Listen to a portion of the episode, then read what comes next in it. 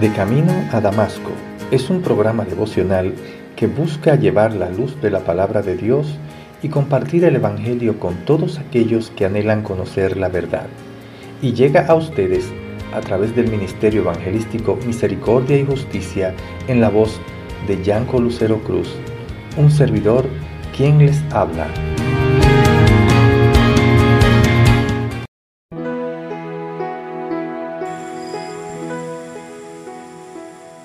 Habló Jehová a Moisés diciendo, Habla a los hijos de Israel y diles, Yo soy Jehová vuestro Dios. No haréis como hacen en la tierra de Egipto, en la cual morasteis, ni haréis como hacen en la tierra de Canaán, a la cual yo os conduzco, ni andaréis en sus estatutos. Mis ordenanzas pondréis por obra, y mis estatutos guardaréis, andando en ellos. Yo Jehová vuestro Dios por cuanto guardaréis mis estatutos y mis ordenanzas, los cuales haciendo el hombre vivirá en ellos. Yo Jehová. Levítico capítulo 18 del 1 al 5.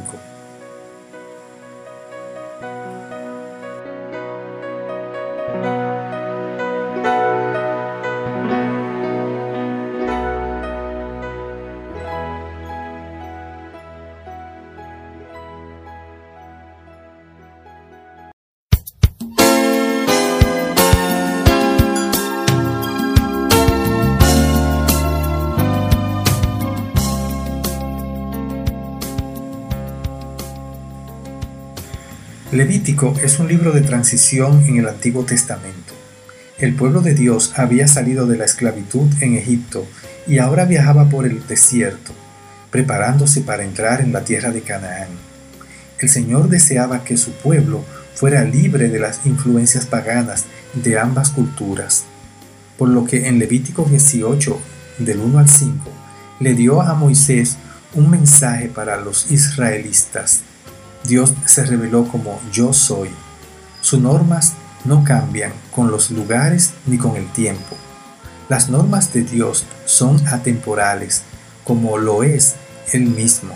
Moisés dio el mensaje de que el pueblo de Dios no debía seguir las prácticas de la tierra de Egipto ni de la tierra de Canaán.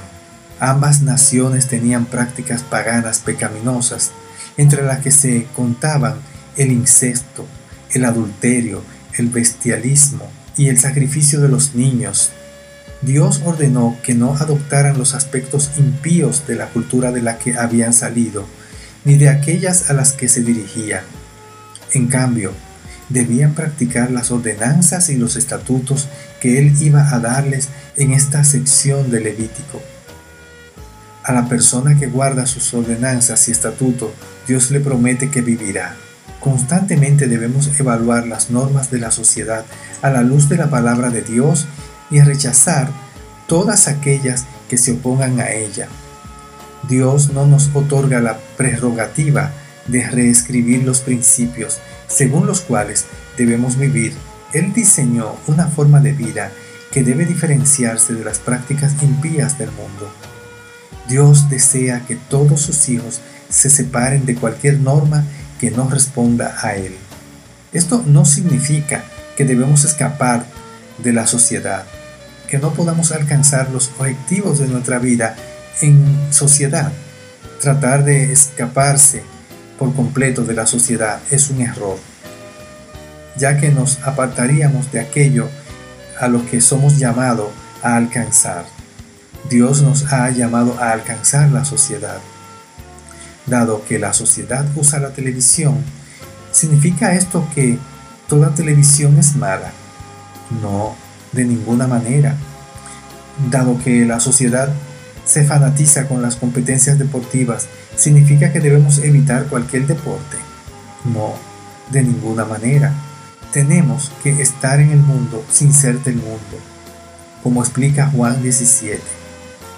Al ver televisión, debemos tener el cuidado de ver programas moralmente correctos y no llenar nuestra mente de cosas impuras.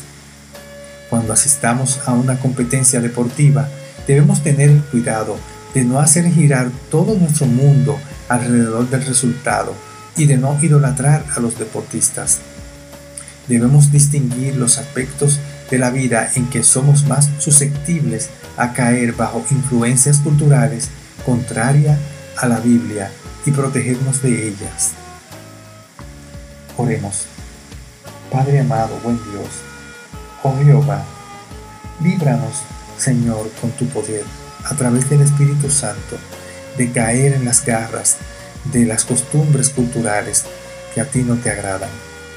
Ayúdanos, Señor, a escudriñarlo todo y a discernir y escoger lo bueno. Abre nuestra mente y nuestro corazón, Señor, para poder caminar el camino de tu Hijo Jesucristo y así acercarnos cada día más a ti con la imagen de Cristo en nosotros. En el nombre de Jesús te pedimos estas cosas. Amén.